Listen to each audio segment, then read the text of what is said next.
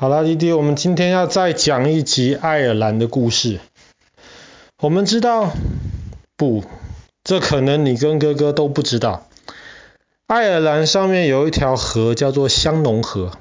香农河是爱尔兰上面最长也是最大的一条河流。所以在以前，特别是还没有发明蒸汽船的时候，以前香农河是爱尔兰一条很重要的一条水道。那因为它是一条比较大的河，所以其实当你要横跨这条河流的交通，也不是一件很容易的事情，至少在以前不是很容易。所以在爱尔兰当时，英国人占领了都柏林周围的一部分爱尔兰，可是爱尔兰的其他地方还是由爱尔兰当地的一些小贵族们自己在管理，所以香农河。就变成一个很重要的一个地方，因为当你能够控制住香农河的话呢，对你不管是平常这个做生意啊，或者是打仗，都会有很大的帮助。所以当时英国的这个管理政府呢，他们就在爱尔兰的中间，香农河的边边，一个叫做 Rindon，这该怎么翻？叫做可能是。林东的地方，它在香农河边的一个半岛上面，那里的土地非常肥沃。后来他们就在上面修建一个城堡，然后要控制香农河这一段地方。然后修建完城堡之后呢，他们又开始，因为有越来越多的人来这边做生意了，所以后来呢，他们就开始在这边就是建造一些城墙，建造很多房子。当时这个林东这个地方就变成爱尔兰中间一个非常重要的一个据点。当时那里面住了大概有一千多个居民。你听起来可能好像一千个人没有很多，可是那个时候的伦敦大概也才一万多个人而已。你要想伦敦那么大的城市，那个时候也才一万多人。林东这个在爱尔兰中间的地方有一千多个居民，他们还可以，比方说从英格兰进口羊毛，或者是说从波尔多进口葡萄酒。那么这是一个在当时非常重要的一个地方。那么很可惜呢，后来在这一个地方。一方面是因为这里虽然很重要，可是这里其实离其他地方都太远了。除了有香农河这条河的水道可以拿来运输一些食物跟平常需要的东西之外，这里很不方便，所以要维持这个城堡以及城堡附近的村庄不是一件容易的事情。二方面是因为大概在七百多年前，整个欧洲包括爱尔兰有一场很严重的疾病，叫做黑死病。黑死病比我们今天的 COVID 要严重太多了，所以当时林东很多老百姓就受影响，后来这个城市就慢慢消失了。今天如果去那个地方，还可以看到一些城堡，以及比方说当时的一些房子或是一些风车的废墟，但是这个城市基本上已经在历史上消失了。但是即便到今天呢，香农河还是一条很重要的一个通道。林东虽然消失了，可是在林东附近有一个爱尔兰的一个城镇，叫做阿斯隆。阿斯隆这个城镇呢，不算特别大，可是因为在爱尔兰的正中心，然后交通很方便，所以其实在很久以前就有人在阿斯隆旁边。准备一个等于说像是一个渡口这样子，就是把船划到岸边，再划到岸的另一边，划来划去，能够帮助人要渡过这条香农河。所以大概一千一百多年之前，就有人在那边有一个渡口。阿斯隆这个城市后来就慢慢发展起来。那么一开始经营这个渡口的这一个人呢，后来。他就决定了，既然有很多人在这边要搭船到船的对岸去，或是到船的这一边来，到河的对岸或者河的这一边来，所以后来呢，他就决定在这边开一间酒吧，然后开一个旅馆，可以让乘客可以舒服一下，可以休息一下，可以放轻松。所以后来在一千多年之前，一千一百多年前之前，在今天这个阿斯隆这个地方，就有了一间酒吧。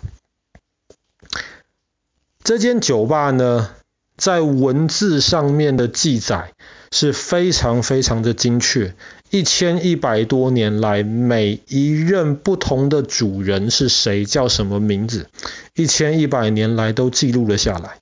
一直到今天，如果今天你去阿斯隆，你去香农河边，就可以看到这一间酒吧。今天这间酒吧的主人的名字叫做绍恩宋，所以现在就叫做绍恩酒吧。可是，一直以来都没有人相信绍恩酒吧已经一千一百年了。毕竟，这只是一间小小的酒吧而已。今天你到绍恩酒吧的外面，你会觉得这个地方看起来很普通啊，可能还蛮新的，大概像是二十世纪七十八十年代的那个房子的设计，怎么可能有一千一百年的历史呢？可是像爸爸刚刚说，绍恩酒吧每一任的主人的名字其实都记在书本上面，所以大家不太敢相信，但是好像又有这一回事。那么绍恩酒吧的历史是一直到五十年前，当时的酒吧已经太旧太旧了，他们就决定要重建，要改装这个酒吧。当他们把旧的那个酒吧的一面墙壁拆掉了之后，露出了里面的另一层墙壁。他们发现那一层墙壁是用那种很简单的木头。然后木头跟木头中间去填那种稻草以及那种动物的便便，弄得像以前没有水泥，就用这样子的东西当水泥，把木头中间的空隙挡住。他们就发现，哎，这样子的建筑方式很少见。后来他们去找了历史学家来研究一下，发现这个至少是一千多年以前的建筑方式。之前的主人都不知道，原来在墙壁背后还有一面这么久以前的墙壁，完整的保存下来，而且在那个墙壁的地上有一些空隙里面，还找到了过去一千一百年来不同时代的人，成而那个来酒吧的客人，他们付钱，有时候那个钱会不小心掉到地上，可能就滚到墙壁间的缝隙里面去了。一千一百年来，不同时代的一些铜板都可以在里面找到。这个时候，历史学家就相信了，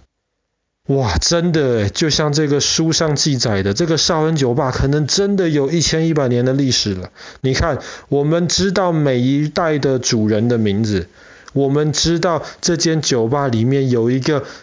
这么保存这么久的一面墙壁，在墙壁的缝隙下面还可以找到这么多不同时代的人留下来的那些铜板。